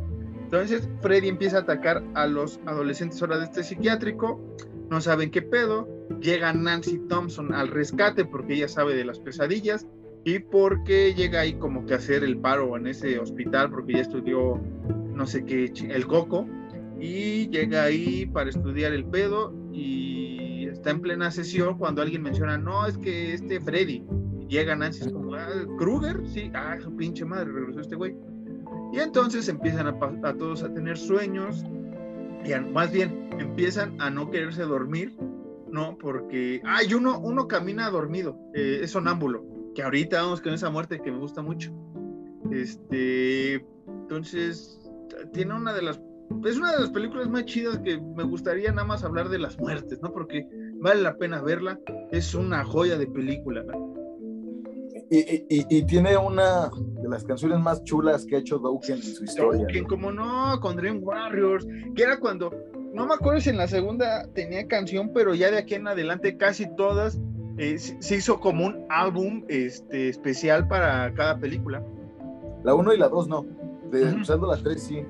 Entonces viene eh, Dokken con, o Dokken con, con Dream Warriors, gran canción, un gran video un gran video donde sale Freddy con la banda y con esta um, Kristen, que es Patricia Arquette, la actriz Patricia Arquette, que, interpreta un buen papel también de, esta chica solitaria que está haciendo la casa de Freddy. Que es la primera vez que también vemos, si no me equivoco, a Alice, ¿no? No. No, no, no, no, no. No, Alice es en la 4. Sí, sí, es cierto. Kristen aquí nada más. Que ahorita estamos con ese detalle de, de, Kristen y Ah, sí, Kristen, sí es cierto. Este, aquí aparece Kristen, que es la que está construyendo la casa este, de, Freddy. Y, les digo, tiene una de las muertes desde este güey que camina sonámbulo, que Freddy le arranca literalmente los tendones para que fuera como una marioneta, porque este güey estaba haciendo una marioneta, le gustaba este tipo de figuras estaba creando. Y este, tiene una de las muertes más chidas porque ves cómo Freddy le arranca los tendones y este güey empieza a caminar así como, como, como marioneta y lo lleva hasta el campanario porque es un antiguo convento este. Y es la primera vez que vemos a Amanda Kruger también. Amanda Kruger, que sabemos aquí ya más bien qué pedo con esta historia. Esta monja, eh, que es Amanda Kruger, que obviamente ya sabe usted que es la madre, se le aparece al, doctor que es el encargado de estos jóvenes y le empieza ahí como que interactuar, ¿no? Ah, no sabemos mucho y hasta el final sabemos que es Amanda Kruger y, e, y, ella como que le da tips sobre qué pedo con Kruger, ¿no? O sea, cómo, cómo puedes vencerlo. Debe estar en un lugar santo, donde sabemos Freddy no había sido enterrado en un lugar santo, ya sea con cruz o con agua bendita. Fue enterrado así, por eso regresa eh, con esta figura. Entonces, este, toda la película se trata de estos adolescentes buscando la manera de sobrevivir. Esta chica que les digo que no quiere dormir y que es medio diva eh, y que se cree artista de televisión está viendo la tele, estas teles eh, de ochenteras enormes. De bulbos. De bulbos todavía. Y también una de las frases más vergas de Freddy, que está Freddy así en un programa de televisión cambia, esta chica es como, ¿qué pedo aquí, güey? Pinche teleculera, ya no sirve, le pega y en eso sale eh, Freddy, cabeza de, televisión, la agarra y dice, Welcome to Prime Time, bitch. Es una de las frases más chidas del mundo eh, del cine de terror también. O sea, todas, se las lleva Freddy, del cine de terror en general. Y la clava la pantalla y es como de, wow, qué chido, güey, ¿no? Sí, que es cuando más o menos este, eh, no recuerdo cómo se llama, pero es este Samuel L. Jackson. No, no es Samuel L. Jackson, no, es este. Ah, no, es el Morfeo. Es, Morfeo de Matrix, pero no me acuerdo cómo se llama. Ah, se me olvidó el nombre. Se me olvidó el nombre. A mí también, pero es Morfeo de Matrix. Pero tienes razón, discúlpame. Perdón, señor Samuel L. Jackson, motherfucker. Eh, pero sí, que este güey es cuando más o menos les empieza a creer como de a lo mejor estos morros, ¿eh? Es que en español tiene una voz bien cagada, güey. Eh, chavos, hay que cuidarse, chavos. Una voz muy chistosa en, en Ah, en español es como, cuídense, chavos, no pasa nada. Y en inglés es como, yo, nigga, what the fuck, man. Pero es cuando les empieza a creer, porque toda la película estos chavos están como, güey, es que no nos queremos dormir porque nos van a matar. Y eso es como, sí, carnal, sí. O sí, chavos, sí. Y ahí es cuando dicen como, wow, como esta morra se enterró solo en la televisión. No es posible, güey. Entonces, cuando más o menos se les empieza a creer. otra la, muerte de, Es que no, me acuerdo cómo se llama este carnal. El, de la silla de El mudo. Ah, el, mudo. Pero no, todavía no muere ahí. Es cuando tiene la fantasía, que es lo que te iba a decir, con la enfermera, ¿no? Que es una enfermera eh, guapa y que este güey eh, siente atracción por ella.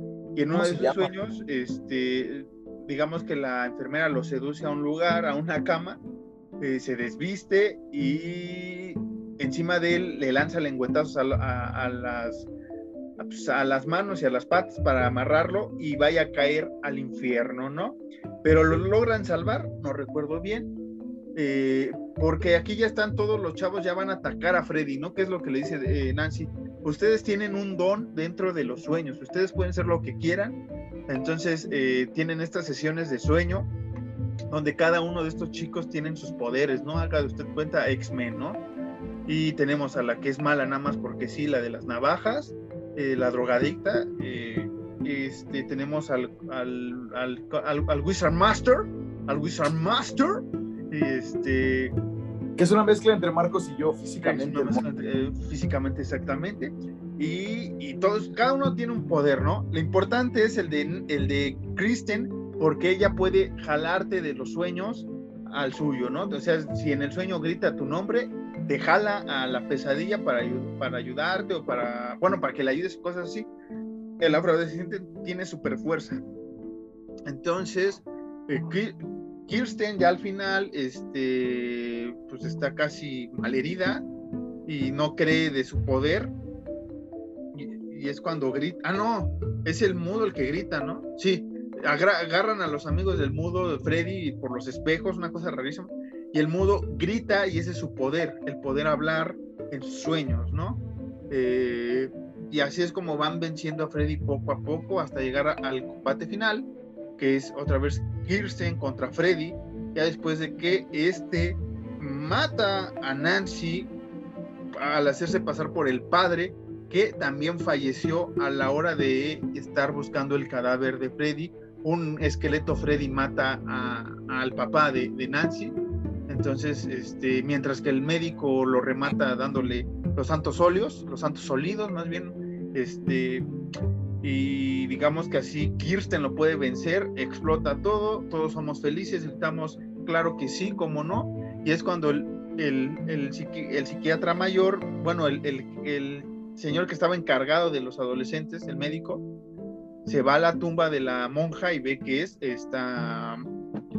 ¿Qué? Ay, güey, este... Amanda Kruger. Amanda Kruger.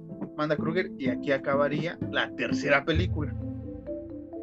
Vamos a la 4, Alan. Si se puede. Si nada más nos quedan. nada más nos quedan tres más, ¿cómo no? Dream Master. Sí, vamos a darle velocidad. Dream Master, es que aquí ya viene un poco la declive de, un poco de Freddy. Dream Master eh, es una cosa rara porque te presentan a Kirsten al inicio, pero Kirsten muere en los primeros 15, 20 minutos y le da el poder a Alice, como venías diciendo. Y aquí lo importante es que Kirsten es interpretada por otra actriz. Ajá. Totalmente diferente. Pero además de lo que iba para rápido, Alice tiene el poder de jalar los poderes, bueno, no los poderes, sino las cosas chidas que hacen sus valedores o su novio en este caso. es su poder de Alice. Sí, sí, sí, sí, ese es su poder en los sueños. Entonces tiene a su amiga, aquí es donde tiene al novio, que si no mal recuerdo es el... ¿Alan? ¿Qué pasó, chavo? Eh, que, que, el novio es el karateca, ¿no? Si no mal recuerdo. No, no, no, no, ese es su hermano. Ah, sí, el hermano es el karateca. El novio, el novio es jugador de eh, americano. Ah, sí, cierto, aquí el, el, novio no es tan importante. Bueno, el chico que le gusta, todavía no son novios, terminan siendo novios. Este, la, la, chica acá, este, Jocosona, la, bueno, no Jocosona, la, la bully, que es la que hace ejercicio, hace un chingo de cosas. El aner, y, y, obviamente Kirsten, ¿no? Que es la del poder este de, de, atraer a la gente. Y digamos que Kirsten le da su poder a Alice cuando ella fallece. Y el novio de Kirsten también tiene, que es el hermano de, de Alice. Este, ahí es karate y todo el desmadre. Entonces aquí te. Está una canción chulísima, güey. De Rama que se llama Anything Anything, que es una chulada de canción. Si no la han escuchado, búsquenla. No, busquen Anything Anything. Eh, Nightmare on Elm Street les va a salir, güey. Sí, y este puedes seguir hablando en lo que le doy un buche al, al, este, algo más de esta película de la, de la. Bueno, rápido, Dream Warriors tiene 5 de 5. Ya, vámonos. Dream Master, síguele. Entonces, eh, en Dream Master, pues muere primero Kirsten. Entonces, Alice empieza a dar cuenta como de, hey, yo puedo hacer lo que hacía Kirsten. ¿Qué pedo? Porque al, al principio igual Alice no cree mucho en esto, pero empieza a soñar con Freddy. Entonces como que es ella, su hermano y los demás empiezan como que a confabular entre ellos para igual, lo mismo que pasó en Dream Warriors, como que tratar de matar a Freddy en sus sueños. Y es, si no mal recuerdo, después de Kirsten sigue la chica fitness, no, la nerd. Sí, la nerd, que muere, eh, como lo mencionamos, como este Martin, Martin, Martin muere como ella, en, en, una escuela. Esta chava es muy matada, no. Y tiene asma tiene asma, entonces este, Alice se duerme junto con ella en ese lugar. Que más bien como que Alice también sueña despierto, una cosa rarísima, ¿no? Ajá. Y este. Es cuando empieza a pasar este desmadre que después sería como que. Eh, ¿Cómo decirlo, güey? Que sería como primordial, por decirlo de alguna forma, ¿no? El soñar despierto para que Freddy pueda seguir haciendo de las suyas en las demás películas. Sí, sí, sí, exactamente. Entonces, este, ve cómo matan a, esta, a esta nerd y aparentemente murió de asma, pero no realmente este güey, creo que la besa, ¿no? Besa a, la chica, le mete algo a la boca supuestamente. No recuerdo la asfixia, entonces eso sí me acuerdo, la asfixia. o sea, se muere por asfixia, pero no me acuerdo si, no, así como que le chupa la, la vía porque ella ve que se mm. queda como cadáver. Sí, la chupa toda. Así que sin acá, la chupa toda. Después creo que mata al karateca al hermano, este, que ahorita no recuerdo cómo. En una pelea de karate. Ah, sí, este güey es más chingón que nadie.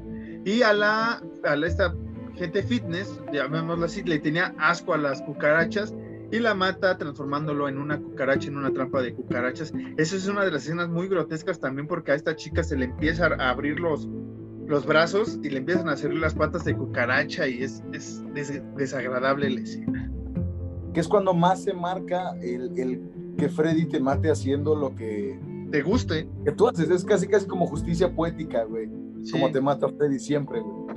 y, y, en esta de Dream Master es como más se marca. La forma en la que te mata, güey. Sí, sí, sí. Total, que después pues va a pelear contra Alice, porque ya Alice es la única que queda. Y, y Freddy se la superpela con Alice, pero no me acuerdo cómo. este. Me acuerdo que está involucrado ya el novio, el, jugador de, de, fútbol americano. Se llama Dan. Dan, y. Se la pela porque empieza a quitar las fotos. Ella tenía unas fotos pegadas en su espejo porque no le gustaba su atractivo, o sea, era una, una retraída, llamémoslo así, socialmente, y empieza como que a agarrar el valor de todos ellos y en conjunto con todos los poderes, este, lo logra vencer a bola de patadas, a bola de... Creo que le clava las, las garras a sí mismo. Si no ah, sí, recuerdo. Este, se, las clava. se la superpela pero como sabemos, pues pasa algo al final, que es como el guiño a que, hey, Freddy's back. Sí, porque otra vez se oye la cancioncita por ahí, ¿no? Están jugando las niñas y Alice se queda como, ¿qué pedo? También se asusta, pero no, no hay algo más. Así acabaría Dream Master, que para mí también vuelve a tener un 3. Este, tienen buenas muertes, tienen muchas cosas interesantes, pero cambiar el personaje, o sea, era más fácil, quita a quien si quieres, pero entiendo que era necesario para que Alice obtuviera los poderes, pero sí es como de, me, cuadras todo lo que venías haciendo bien aquí. Es interesante todas las muertes, a mí me gusta bastante. Alan. 4 de 5. 4 de 5. Por las muertes, por las muertes y la canción, y la canción de Drama Rama. Drama Drama. Sigamos con The Dream Child, una de las fumadas más grandes de, la historia de Freddy. Alice y, Dan eh, pues tienen eh, el caldoseo al inicio de los créditos, es lo que podemos decir. Y digamos que así vuelve Freddy. ¿Por qué? Porque el hijo que va a esperar Alice, eh, plena graduación, este, tiene nuevos amigos, una que va a ser modelo, que la mamá quiere que sea modelo, el amigo que le gusta mucho esta chica que es este dibuja cómics, eh, ella y, Dan, son los cuatro, ¿no? Eh, nada más, nada más. Y, una chava que es este clavadista.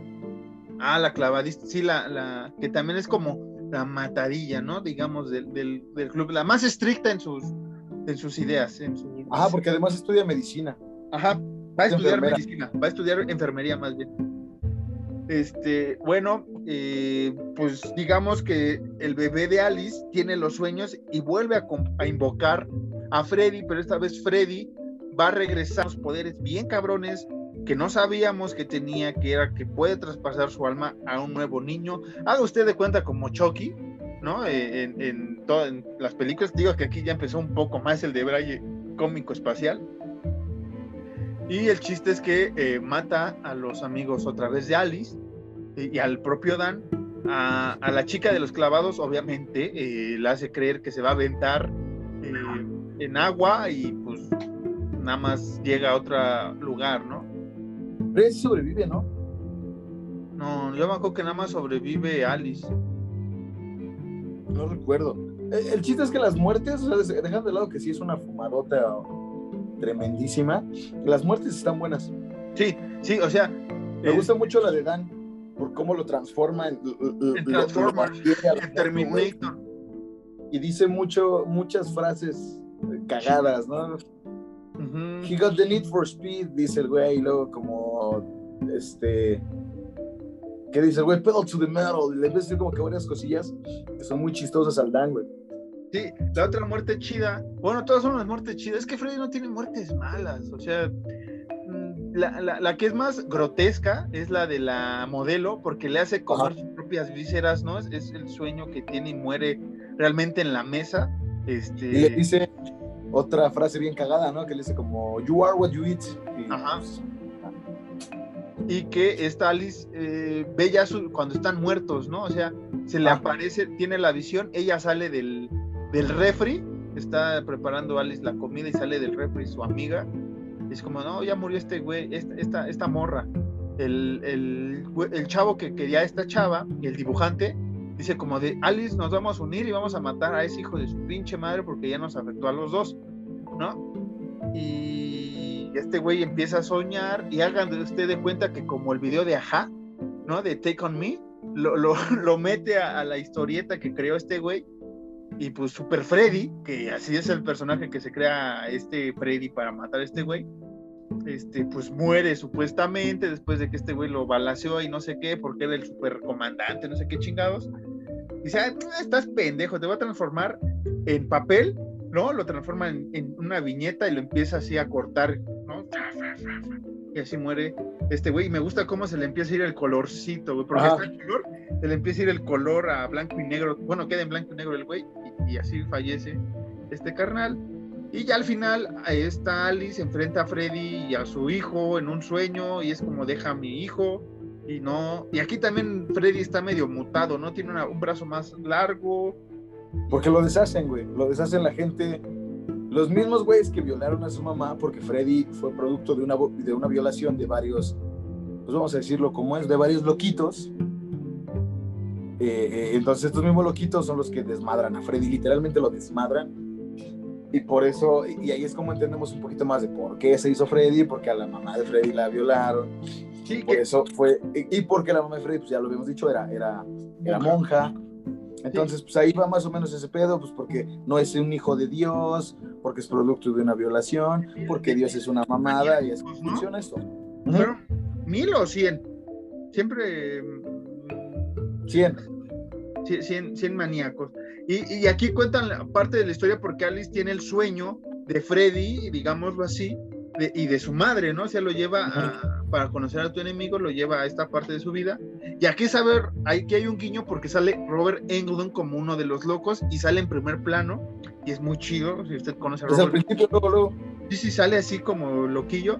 Y ya te cuentan eh, después que eh, pues, la, dejaron a la monja, hubo un disturbio, no pudo salir y estos culeros la tuvieron en cautiverio durante mucho tiempo y los 100 güeyes violaron de ella y de ese producto nació Freddy. Entonces, ahorita Freddy quiere igual ser ya puro, llamémoslo así, pero seguir aterrorizando con el chamaco de Alice, que es el que lo enfrenta finalmente y también es como de, güey, pues ya chingaste a tu madre. Se convoca a, los, a estos este, dementes y son los que arrancan a Freddy, ¿no? De, de, de su vida. No, pero después regresa, ya es cuando regresa y sale su mamá y su mamá es la que le dice a Alice cómo matarlo y ya pasó un desmadre y el niño mata a Freddy y Freddy regresa al vientre de su mamá y el niño regresa al vientre de Alice y Alice tiene al niño y al final de la película pues Alice está con el niño y vuelve a salir la canción de Freddy porque pues hay dos morritas brincando Ajá. la cuerda.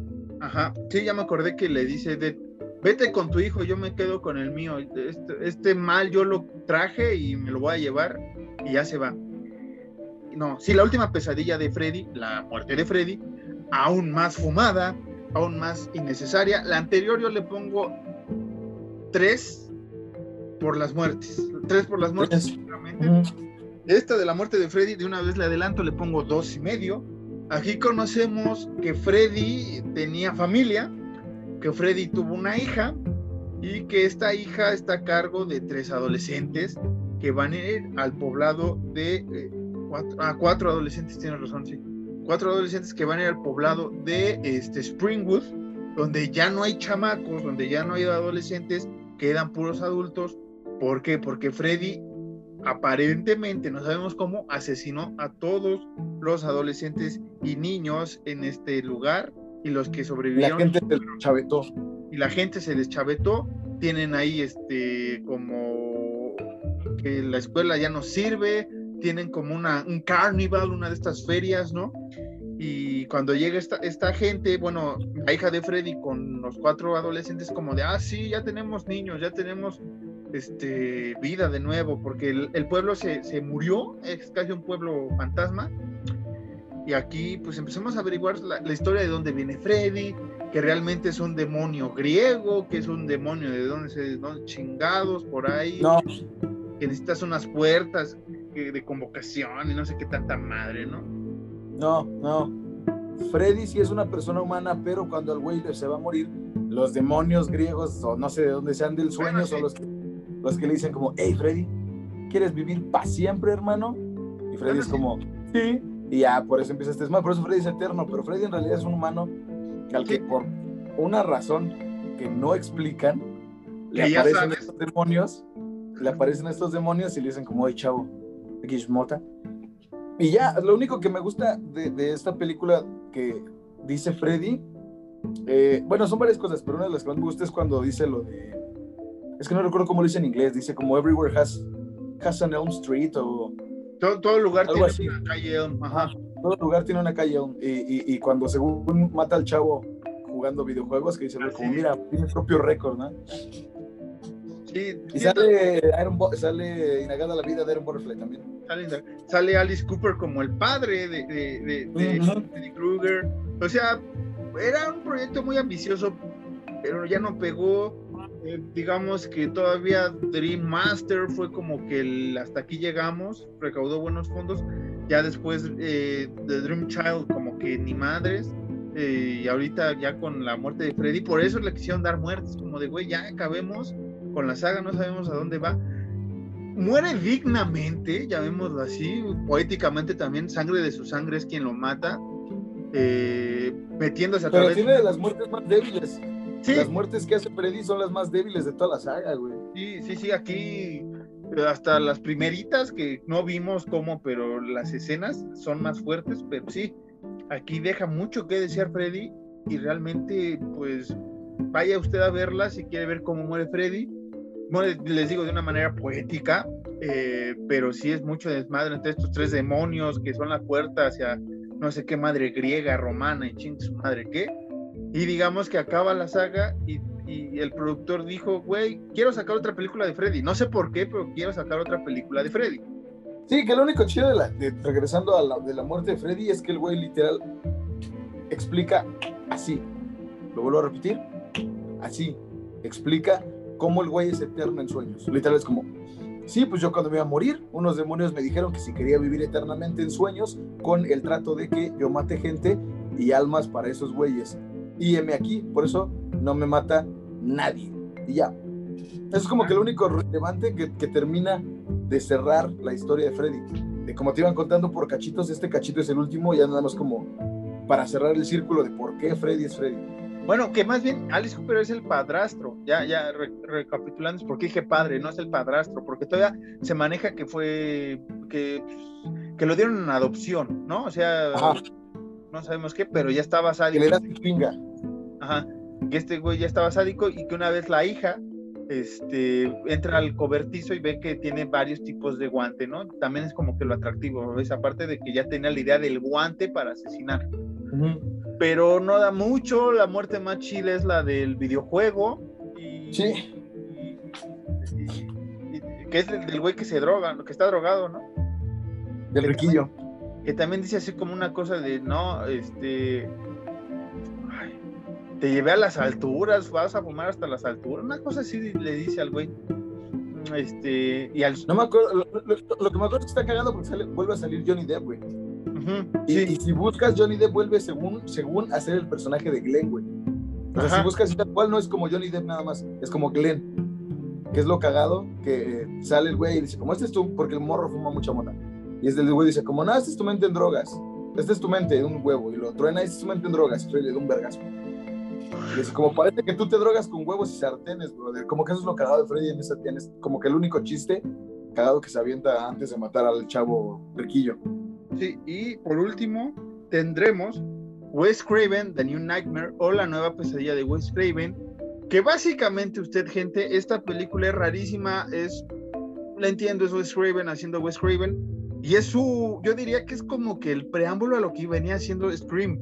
¿Por qué? Porque es una película sobre su propia película, sobre eh, la importancia que tuvo Freddy. Mm, básicamente de la primera película no toman en serio lo demás, pero es siendo Robert Englund interpretando a Robert Englund, eh, Heather interpretándose a sí misma, pues igual, salen todos y digamos que es una película sobre la que quieren sacar de nuevo el remake, ¿no? De, de ah. Freddy.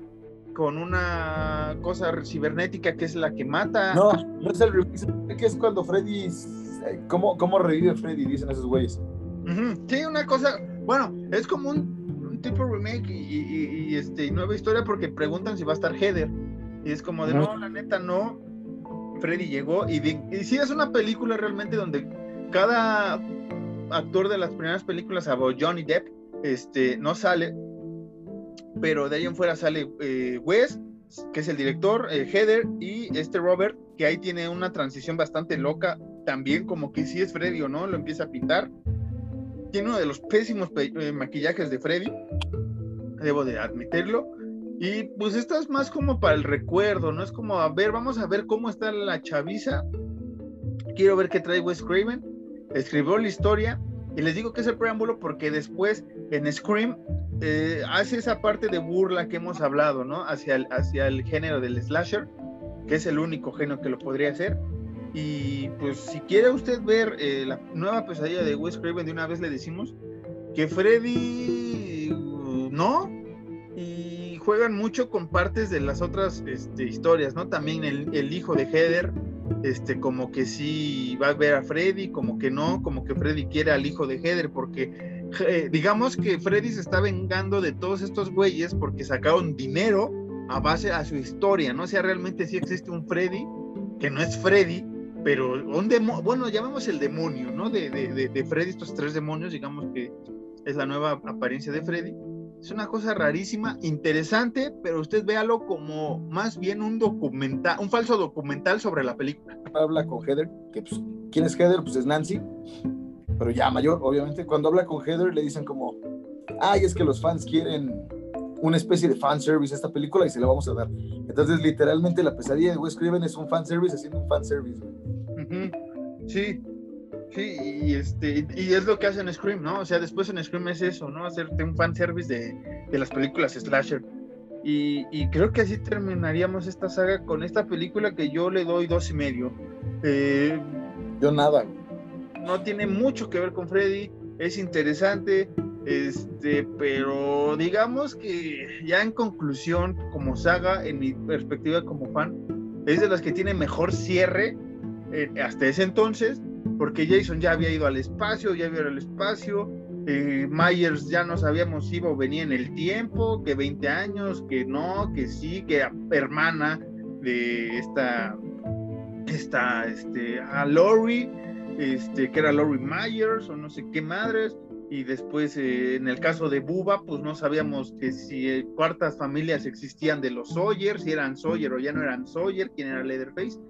Entonces, que si la prima, que si los primos, que si el tío. Digamos que Freddy concluyó bien hasta la muerte, este nada más fue así como de, pues ahí está su pinche fanservice, ¿no? Como que nada más, eh, pues justo, ¿no? Como que nada más eso de que Freddy viaja en el tiempo, Freddy va al espacio, como que no, o sea, estuvo chido eso y ya. Y luego fue como la única evolución o la única cosa arriesgada fue, fue Freddy contra Jason, que fue una pinche peliculísima. Y ya. Sí, sí, este... De todos, Freddy es el que mejora, el que mejor. Concluyó. El que mejor. Ah, exactamente. Exactamente. Freddy es el personaje que mejor concluyó. Después vendía Freddy contra Jason, que se dio porque Jason Goes to Hell sale la mano de Freddy jalando a Jason y fue como del fan, el fandom creó esa película también. Fue como de huevo, güey, hay que ver a estos dos cabrones pelear. Y cuando la fueron a ver, yo lo conté en el piloto, no me dejaron pasar en el cine, me traumé, la compramos en DVDR, me traumé con el pinche inicio nada más, ya después la vi y dije, no mames Marcos, con esto te asustaste, pero bueno, este, eran otros tiempos, era el 2003, tenía nueve años, ¿no? Era otro México. Era otro México. Y después, lamentablemente, en 2010, eh, sacaron un falso remake todo asqueroso, y no vale la pena hablar de ello, por eso no, a mencionarlo ahorita, y por eso no habrá versus de esta película, porque es innecesaria, y porque, digamos que si terminó Freddy en la cúspide con el remake, fue como de te voy a escupir en el... O sea, es el peor remake junto con Viernes 13 jamás hecho de una película tan clásica como esta. Si de por sí con las 6 ya estaba valiendo madre, Freddy, güey. Que hay que importante eh, recomendar esto. Hay una serie que, que sacaron de Freddy por esa época de apogeo, creo que fueron dos temporadas, que eran las pesadillas de Freddy. Haga usted de cuenta que era como escalofríos o le temes a la oscuridad, protagonizado por Freddy, asesinando o yendo tras los adolescentes en sus pesadillas, ¿no? es bastante interesante. La serie, lamentablemente fueron dos temporadas, ya venía el declive de Freddy, pero Freddy se hizo un ícono popular, ¿no? Con eso quiero concluir. Todos amamos a Freddy de alguna manera, o sea, fue el güey que, que fue diferente a todos los asesinos. Este, se ha hecho mucho merchandising con ellos, con ellos cuatro, ¿no? Con Myers, con Jason, con Leather, pero Freddy es como el que tiene más. Hay playeras, hay botones, hay vasos tiki, hay de todo, hay necas, hay todo lo que usted quiera. Son los, ajá. Son los Beatles del terror, güey. Y Freddy es Paul McCartney. No, es, John Lennon. Es John Lennon. Personalmente, personalmente a mí me cagan los Beatles, pero me gusta mucho la música de John Lennon solista, entonces va. Freddy es John Lennon. O sea, es como que el güey que, que pudo sobrevivir un poco más fuera del círculo de los Beatles, fuera de los slashers, ¿no? O sea, fue como que el güey que pudo llegar más alto que los otros sí fue como de... Eh, eh, Ringo, hace cuenta, es Leatherface, güey. O sea, es como que escribió la canción y pues ahí está, todos hay que cantarla, ¿no? Ni pena ni gloria, ¿no? Ni pena ni gloria. Eh, Paul McCartney sería más cercano a Myers, fíjate. Sí, sí. George Harrison sería totalmente Jason, ¿no? Este, calladito, ahí afuera, haciendo buenas cosas en algún momento. Después se me fue al espacio, después como que regresó y después ya valió queso, ¿no? Pero Alan, ¿algo más que quieras añadir de esta fabulosa y hermosa saga? Pues me gusta mucho, me gustan mucho las, las películas de A Nightmare on Elm Street, pero yo digo, me quedaría yo hasta la 4, la contaría yo como las películas chidas de Freddy, hasta la 4. Sí, sí, yo, yo también hasta la 4, la 5, pues ya nada más de morbo. Y dato curioso, la 4 no salió una canción de Iron Maiden, porque, bueno, de Bruce Dickinson, que no llegó a tiempo, que después salió en un disco propio de Iron Maiden, otra anécdota que contaré algún día. Pero gracias por seguirnos, gracias por llegar a esta hora y media de podcast. Eh, recuerden seguir a Alan en arroba caballos ciegos, a mí en arroba Sean-Harris en Instagram y arroba Marcos-Harris2 en Twitter, el Twitter del podcast, ya lo sabe usted, arroba Horror Nights-MX, Twitter e Instagram, ya lo sabe usted. Y sin nada más que añadir, Alan, eh, despídete con una frase de Freddy en lo que yo paro esto. Con lo único que voy a despedirme es eh, This is Horror Night, bitch. Y ya, Ia Cthulhu Katagan, Ia, Ia Cthulhu Katagan, Ia, Ia Cthulhu